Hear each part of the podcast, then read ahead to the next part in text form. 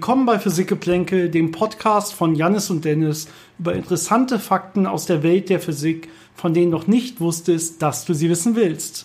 Mein Name ist Dennis. Und ich bin Jannis.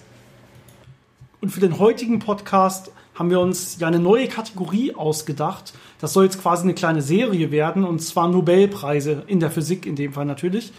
Ähm, also wir gucken uns interessante Nobelpreise der letzten Jahre oder auch von früher, wenn die sehr interessant waren und sehr viel verändert haben, in der Physik an. Erzählen euch ein bisschen, worum es wirklich geht, äh, auch was das für Auswirkungen anhand von neuen Anwendungen und so weiter hat. Und äh, ja, wir fangen an dieses Mal, das seht ihr schon wahrscheinlich an der Titel der Folge, mit dem Frequenzkamm. Das war der Nobelpreis von 2005, also ein relativ neuer Nobelpreis. Und wie üblich ging dieser Nobelpreis natürlich an drei Leute, die sich den geteilt haben. In dem Fall waren das Roy J. Glauber, John Lewis Hall und Theodor Hensch. Und ähm, unsere Folge geht über den Frequenzkamm. Das ist der Beitrag von Theodor Hensch, der diesen Frequenzkamm äh, Ende der 90er als erster wirklich gebaut und realisiert hat. Die anderen beiden äh, wurden dafür ausgezeichnet, dass sie die Grundlagen dafür gelegt haben. Äh, Roy Glauber zum Beispiel hat sehr viel Theorie gemacht, hat die quantenmechanische Beschreibung von optischer Kohärenz äh, äh, revolutioniert und hat damit die ganzen theoretischen Grundlagen gelegt, dass man überhaupt über diese Sachen nachdenken konnte und sowas bauen konnte. Genau, mir ist zum Beispiel der Glauber Glauberzustand äh, aus meiner Optikvorlesung ein Begriff. Also das sind so kohärente Laserzustände vor allen Dingen, mit denen man arbeiten kann. Genau, und äh, John Lewis Hall äh, ist dafür bekannt, dass er sehr viel Fortschritte in der Laserspektroskopie und in der Laserstabilisierung äh, gemacht hat. Und äh, die Laserstabilisierung, wie ihr gleich auch erfahren werdet, ist ein sehr, sehr wichtiger Bestandteil von einem Frequenzkamm. Denn nur damit kann man Frequenzkamm wirklich dafür einsetzen, äh, wo er dann hinterher benutzt wird. Hierzu vielleicht ganz kurz Laserstabilisierung. Was meint das überhaupt? Also man kann jetzt bei einem Laser, der hat ja viele verschiedene Eigenschaften. Zum Beispiel so ein Laserstrahl, so ein Laserlicht hat eine gewisse Frequenz, ja, und hat auch eine gewisse Leistung zum Beispiel. Ich kenne das vielleicht beim äh, Laserpointer, der irgendwie ein halbes Milliwatt oder so an Leistung hat. Und man kann jetzt äh, all diese verschiedenen Eigenschaften von Lasern könnte man stabilisieren. Zum Beispiel in dem Fall geht es vor allen Dingen um die Frequenzstabilisierung eines Lasers. Äh, Frequenz ist ja direkt invers proportional zur Wellenlänge, dementsprechend auch zu einer Wellenlängenstabilisierung. Das heißt, wenn ihr jetzt so einen Laser habt bei zum Beispiel 500 Nanometer Wellenlänge, dann äh, wollt ihr den möglichst exakt bei 500 Nanometer halten. Und diese Frequenzstabilisierung ähm, kann man zum Beispiel jetzt erreichen, indem man einen anderen sehr guten Frequenzstandard anschließt und den Laser jetzt mit so einer Feedback Loop ähm, zum Beispiel die Frequenz dieses Lasers stabilisiert. Und die Technik dafür, die wurde vor allen Dingen von äh, John Lewis Hall hier erfunden an der Stelle. Ja, und äh, Theodor Hensch äh, hat dann daraus eben den Frequenzkamm weiterentwickelt. Und das hat er am Max-Planck-Institut in München gemacht. Und äh, ja, dann würde ich mal sagen, erklären wir jetzt mal ein bisschen, äh, warum man überhaupt auf die Idee kam, einen Frequenzkamm zu brauchen, was der überhaupt ist, was man vorher gemacht hat und wofür man das überhaupt anwendet. Okay, also Frequenzkamm selber, vielleicht erstmal ganz grob, damit ihr überhaupt eine Vorstellung habt, bevor wir in die Details gehen, ist offensichtlich eine, eine ja, ein Kamm mit verschiedenen definierten Frequenzen.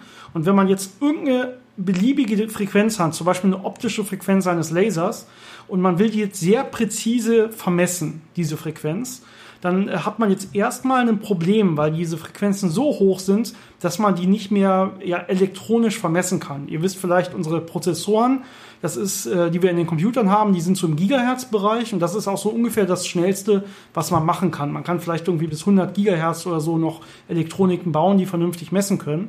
Alles drüber hinaus und diese optischen Frequenzen liegen im hohen Terahertz-Bereich ähm, die kann man nicht mehr wirklich elektronisch zählen. Also wenn ihr das einfach an ein Oszilloskop anschließt, dann werdet ihr nichts mehr sehen. Äh, das mittelt sich quasi einfach raus, weil das so schnell ist, dass die ähm, Elektronen nicht mehr folgen können an der Stelle. Ja, und dementsprechend, wenn man jetzt sehr präzise so eine optische Frequenz vermessen will, dann braucht man irgendwelche Tricks. Und ähm, bisher hat man dafür Aufbauten benutzt, ähm, die nennen sich Frequenzketten. Und das Problem war, dass die ja ganze, ja, große Räume gefüllt haben, teilweise kleine Hallen gefüllt haben und ja sehr groß, sehr aufwendig und damit auch natürlich sehr teuer waren. Und es gab davon nur ein paar auf der Welt. Das heißt, für diese extrem, ja, präzisen Frequenzmessungen, das war nur wirklichen ja, Ausnahmesituationen war das, war das möglich, dass man das machen kann. Ähm, da es aber immer wieder ja, nötig ist, das in Wirklichkeit in unserer heutigen modernen äh, Welt zu machen, zum Beispiel haben wir ähm, GPS-System, was auf sehr genauen Frequenzen beruht ähm, und so weiter, äh, brauchte man eine ja, kostengünstigere, bessere, leichtere Methode, genau optische Frequenzen zu messen. Und das ist so die Hauptmotivation von Frequen vom Frequenzkamm. Ja, um das Ganze zu erläutern, äh, kann man das an einem Beispiel von Atomuhren sich anschauen. Und zwar, ähm, ich weiß nicht, ob wir das schon mal irgendwann im Podcast erklärt haben, aber die Zeit ist ja mittlerweile dadurch definiert, dass man sich die Frequenz eines Übergangs zwischen Energieniveaus in einem Atom anschaut. Und äh, bisher hat man das gemacht, äh, dass man einen Übergang gewählt hat, wo die Photonen, die dabei frei werden oder reingesteckt werden können, äh, in einem Mikrowellenbereich liegen, also bei ungefähr 9 Gigahertz. Denn das sind Frequenzen, die man noch mit äh, elektronischen Zählern wirklich auszählen kann. Das heißt, wenn ich ähm, eine Mikrowellenquelle habe und mit der diesen Übergang in dem Atom anrege, dann kann ich die Frequenz, mit der ich das anrege, äh, auszählen elektronisch und genau definieren. Und darüber ist im Moment auch die Sekunde definiert. Nämlich als die Zeit, in der, wenn ich diesen Übergang mit einer bestimmten Frequenz anrege, diese Frequenz gerade so und so viele äh, Schwingungen durchführt. Und äh, was man jetzt aber versucht, ist, diese Definition und die Zeitmessung genauer zu bekommen. Und um das genauer zu bekommen, muss man zu höheren Frequenzen gehen. Und wenn man von Mikrowellen aus zu höheren Frequenzen geht, kommt man irgendwann ins Optische hinein. Und da ist das Problem, dass man diese Frequenzen eben, wie schon erwähnt, nicht mehr einfach elektronisch zählen kann. Das heißt, man braucht jetzt Methoden, um diese Frequenzen, die man misst, irgendwie zu zählen oder auf Frequenzen runterzubrechen, die man zählen kann. Und bisher hat man dafür eben diese Frequenzketten verwendet. Das heißt, man nimmt sich seine Frequenz, die man äh, zählen möchte, und eine Referenzfrequenz, die irgendwo im Radiobereich, also bei Gigahertz liegt. Und jetzt muss man versuchen, diese beiden Frequenzen irgendwie vergleichbar zu machen, also zueinander zu bringen. Genau, ich glaube, das war jetzt vielleicht sogar ein bisschen viel auf einmal. Ich bin mir nicht ganz sicher. Lass mich das vielleicht ganz kurz zusammen, grob zusammenfassen, ja. Also wir haben offensichtlich in Atomen haben wir Energieniveaus und wenn jetzt ähm, äh, ja, Elektronen zum Beispiel von einem Niveau zum anderen springen oder fallen, je nachdem, ja, dann werden Photonen ausgesendet, die genau die Differenzfrequenz dieser Energieniveaus oder Differenzenergie dieser Energieniveaus haben. Das entspricht einer gewissen Frequenz. Und bisher hat man jetzt ähm, zur Zeitdefinition einfach ein so ein Niveau genommen und äh, so eine Frequenz sich rausgesucht, die man ganz gut noch messen kann. Die liegt im Radiobereich. Und äh, wenn man das besser machen will, muss man höher gehen in den Frequenzen und das kann man dann irgendwann nicht mehr gut messen. Ja, und dafür braucht man jetzt genau diese Frequenzketten oder die brauchte man zumindest früher. Und was man jetzt machen kann bei so einer Frequenzkette ist, dass man sich einfach verschiedene Standards, die man kennt, nimmt äh, und einfach quasi addiert oder Vielfache von einer, äh, von einer Frequenz, die man kennt, zueinander addiert und sich so hochhangelt. Deswegen Frequenzkette, also man baut so eine Kette auf.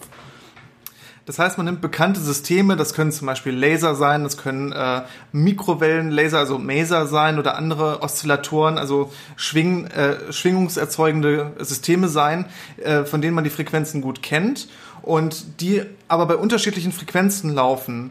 Und diese Kette baut man eben dadurch, dass man jetzt zum Beispiel ein System hat, das bei einer relativ hohen Frequenz ist und ein System hat, das bei einer wesentlich niedrigeren Frequenz ist die niedrigere Frequenz jetzt aber so oft vervielfacht durch einen sehr bekannten Prozess, äh, dass man sehr nah an der anderen Frequenz ist und dieser Unterschied wieder elektronisch auszählbar ist. Und das macht man halt äh, über ganz viele Schritte und so kommt man eben von diesen sehr niedrigen Radiofrequenzen, äh, wo man da bei der Cäsium-Atomuhr zum Beispiel äh, den Übergang betreibt, zu äh, optischen Frequenzen äh, von anderen Atomuhren, wenn man die vergleichen möchte oder wenn man eben diese optischen Frequenzen auslesen möchte. Genau, das heißt, der wirkliche Trick hier ist, dass wenn ich eine Frequenz habe, die sehr hoch und eigentlich nicht mehr messbar ist, aber eine andere, die auch hoch, aber nur, also knapp daneben ist, aber die Differenz dieser beiden Frequenzen ist im messbaren Bereich. Ja, also beide Frequenzen sind irgendwo im Terahertz-Bereich zum Beispiel, aber die sind so nah beieinander, dass die Differenz im Megahertz-Bereich ist dann äh, erzeugt das Ganze ein äh, sogenanntes Schwebungssignal. Das heißt, man misst in dem Fall, wenn man die beiden interferiert, also überlagert, misst man die Differenzfrequenz und auch noch die Addition der beiden Frequenzen, die dann ja aber viel zu hoch liegen würde. Das heißt, man kann jetzt die Differenzfrequenz der beiden durch so eine Interferenz messen und die liegt jetzt wieder im messbaren Bereich. Ja, also man kann jetzt damit quasi, indem man diese Frequenzen nah genug zueinander kriegt, das Ganze wieder messbar machen. Und jetzt muss man sich aber Systeme bauen, die immer nah genug beieinander liegen, damit man wirklich immer höher und höher kommt und nachher dann wirklich irgendwann im Terahertz oder sogar noch höher liegt, äh, sogar im 1000 Terahertz Bereich, wo man dann nachher Sachen genau messen kann. Ja. Ja, aber der Frequenzkamm übernimmt jetzt die Aufgabe von dieser ganzen Frequenzkette, indem er diese ganzen einzelnen äh, Oszillatoren quasi selbst erzeugt als Frequenz, also als Linien im äh, Frequenzraum. Das heißt, er hat relativ nah aneinander liegende Frequenzen von relativ niedrigen Frequenzen zu sehr hohen Frequenzen und egal welche äh, Quelle ich mir jetzt anschauen möchte, äh, wird die immer in der Nähe von einer dieser Frequenzen liegen, die der Frequenzkamm bereitstellt. Und durch diese Überlagerung, die ich dann elektronisch auslesen kann, habe ich dann eben die Möglichkeit, äh, diese hohen Frequenzen wirklich äh, sehr präzise auszulesen. Wenn man sich das Ganze vorstellen will, dann ist der Frequenzkamm nichts anderes als ein Lineal. Also im Frequenzraum natürlich, ja, aber wenn wir uns, wir wollen eine Frequenz sehr genau messen und der Frequenzkamm ist jetzt wie bei die Striche, die Zentimeterstriche bei einem Lineal. Das heißt, wir haben Referenzpunkte, die äquidistant, also mit gleichem Abstand äh, vorliegen. Und wenn wir jetzt eine Frequenz haben, die wir genau messen wollen, gucken wir uns einfach an, welche dieser, Fre welche dieser Peaks des Frequenzkamms liegt sehr nah dran. Und von dem wissen wir die exakte Frequenz. Das ist die, da kommen wir gleich genau zu, wie man das macht, aber das ist die Idee von der Frequenzkamm, ist quasi dieses Lineal zu liefern. Und jetzt müssen wir nur noch die Differenzfrequenz von, von unserer optischen Frequenz zum nächsten Kamm messen. Und das ist wieder eine Frequenz, die ist so niedrig, dass man sie ganz normal elektronisch auslesen kann. Ja, das, das der, das wirklich Gute an der Frequenzkamm. Und mittlerweile sind die in der Tat auch relativ günstig erhältlich und äh, ja, werden in, in jedem kleinen Labor mittlerweile quasi eingesetzt was früher nur irgendwie dreimal auf der ganzen Welt in großen Hallen möglich war. Also wirklich ein großer Erfolg, weswegen auch zu Recht der Nobelpreis vergeben wurde. Ja, mittlerweile sind die auch so kompakt geworden, dass sie auch in eine Jackentasche passen würden. Also ist schon sehr, sehr viel Entwicklung reingegangen, um das eben immer weiter zu verbessern und immer kompakter zu machen. Gerade wenn die bei GPS in Satelliten eingesetzt werden müssen, müssen die ja möglichst leicht und kompakt sein, damit da nicht äh, wahnsinnig hohe Kosten entstehen, äh, sowas ins Weltall zu schießen. Genau, jetzt ist natürlich die große, ja, wichtige, offen gebliebene Frage, wie funktioniert jetzt dieser Frequenzkamm? Also wie kann man sich wirklich technisch das Ganze erzeugen? Ähm, und ja, wir wollen hier wirklich ein bisschen ins Detail gehen. Wenn man ganz grob beschreiben will, was ein Frequenzkamm ist, dann kann man das in ein paar Sätzen machen, nämlich irgendwie ungefähr das, was ich vorher gesagt habe mit diesem Lineal im Frequenzbereich. Aber wie erzeuge ich jetzt dieses Lineal? Ja, technisch kann man das in einem Satz sehr einfach sagen. Man nimmt sich einen äh, Kurzpulslaser, der sehr kurze Pulse erzeugt. Kurze Pulse heißt hier so im Femtosekundenbereich und der eine sehr hohe Repetitionsrate hat. Das heißt, der erzeugt nicht einen Puls in diesem äh, Bereich, sondern er erzeugt sehr, sehr regelmäßig äh, immer wieder diese Pulse. Und äh, wie man das jetzt verstehen kann, ist, wenn man so einen Puls hat, also einen sehr kurzen Lichtpuls, dann bedeutet das im Frequenzraum, dass es ein sehr breites Spektrum abdeckt. Das heißt, ich habe sowohl sehr niedrige Frequenzen, also im nahinfraroten Bereich, als auch sehr hohe Frequenzen, also im UV-Bereich. Das heißt, ich decke ein sehr breites Spektrum ab mit diesem äh, äh, Laser. Das andere ist, dass man diese Pulse hat, die sich wiederholen. Und diese äh, Repetition, also diese Wiederholrate, ist sehr hoch, häufig im Megahertz-Bereich und die ist stabil. Das heißt, die Ankunftszeit von diesen Pulsen verändert sich nicht. Und das sorgt dann im Frequenzbereich dafür, dass man diese regelmäßigen Zinken hat.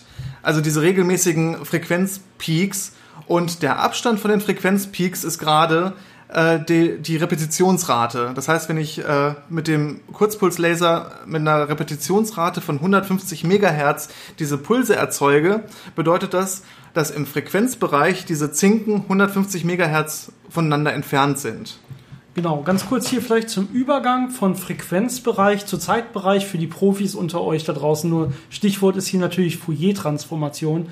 Und äh, die sagt dann auch direkt das, was du gesagt hast. Natürlich ein kurzer Puls im Zeitbereich erzeugt ein sehr breites Spektrum, also ist sehr breit im Frequenzbereich. Das ist quasi genau umgekehrt, proportional. Das geht direkt aus dieser Fourier-Transformation hervor. Das ist ein mathematisches Tool hier, um das Ganze zu machen. Nur damit ihr ja diesen Namen schon mal gehört habt. Das kann vielleicht ganz wichtig sein. Ja, und ähm, wenn ich diesen Laser jetzt am Laufen habe, kenne ich natürlich diese Repetitionsrate sehr genau. Das heißt, ich kenne sehr gut den Abstand äh, von den Kämmen. Und damit kann ich eben dann durch äh, diesen, diese Überlagerung mit dem Licht, das ich messen möchte, äh, sehr gut sagen, okay, meine Lichtquelle ist jetzt sehr nah an diesem Zinken dran, an diesem Kammzinken. Ähm, das kann ich natürlich auch nochmal mit Hilfe eines äh, Lasers, der eine sehr gut bekannte Frequenz hat, kalibrieren. Das heißt, ich weiß, äh, Zinken Nummer 512 hat die Frequenz und ich bin jetzt aber bei Nummer 517. Das heißt, ich weiß dann, welche absolute Frequenz ich habe.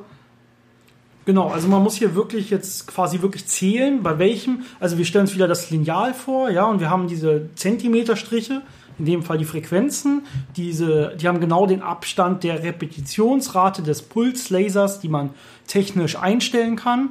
Damit kann ich mir schon mal die Breite machen.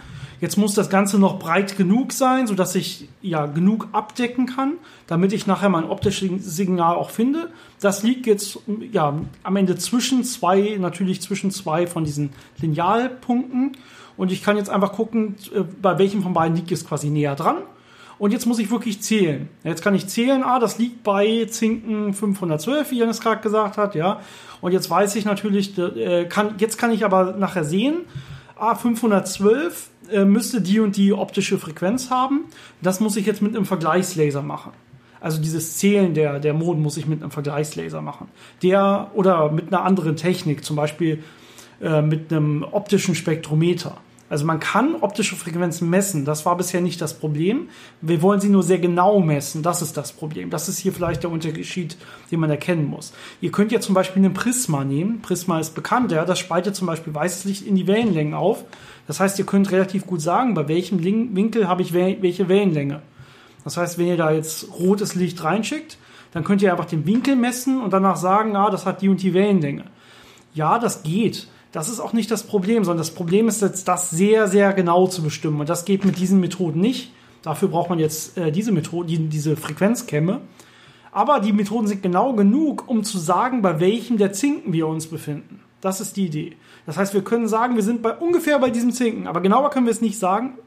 Und jetzt wissen wir aber ganz, ganz, ganz genau, äh, welche Frequenz dieser Zinken hat. Und wir können jetzt genau diesen Abstand messen vom Zinken zu unserer Frequenz.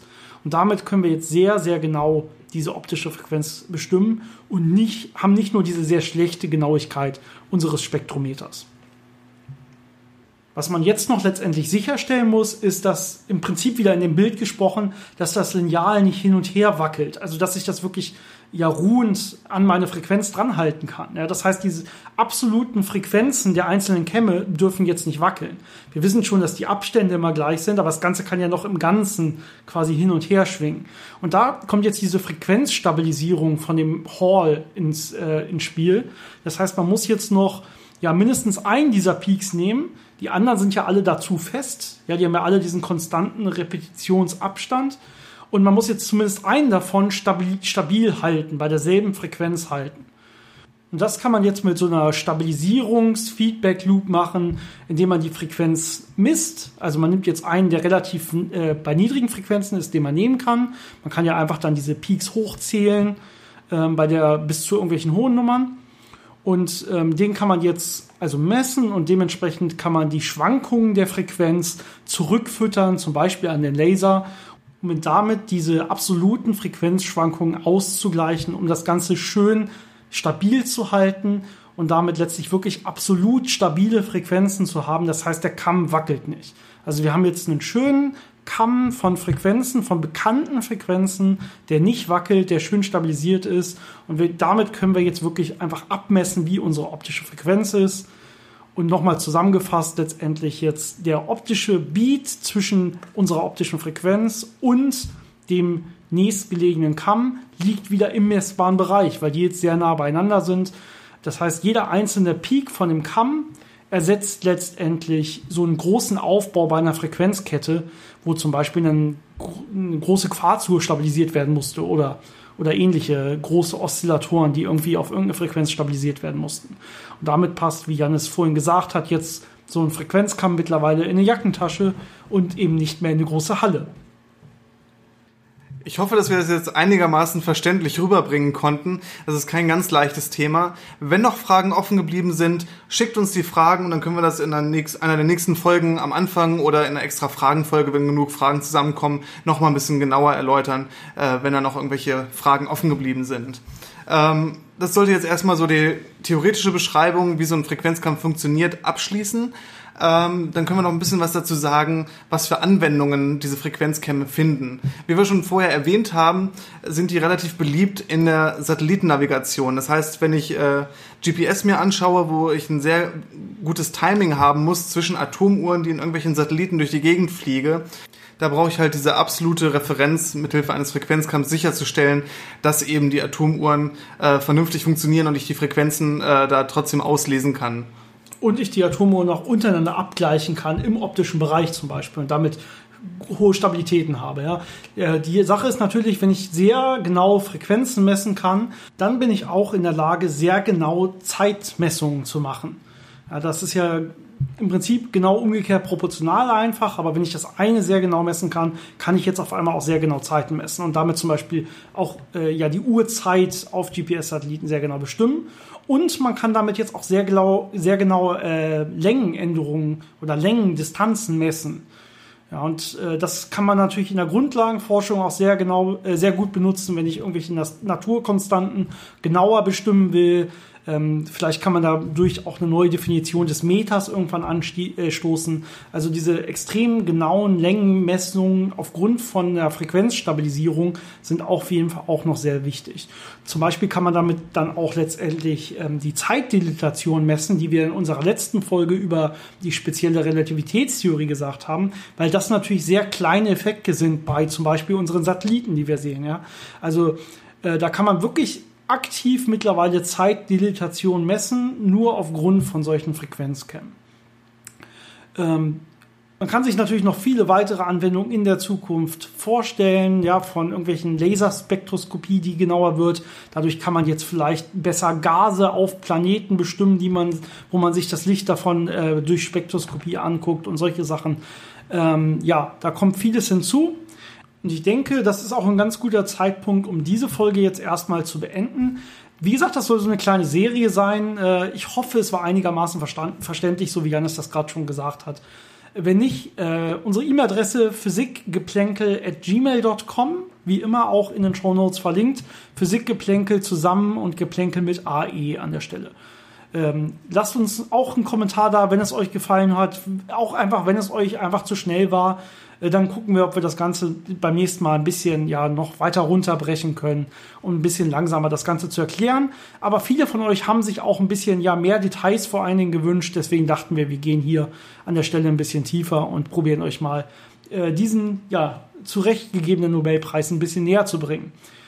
Ähm, wenn euch das Ganze gefallen hat, bitte teilt euch, äh, teilt diese Folge auch an eure Freunde, sagt, äh, dass der Podcast was für eure Freunde vielleicht wäre, damit wir auch ein bisschen mehr Verbreitung finden.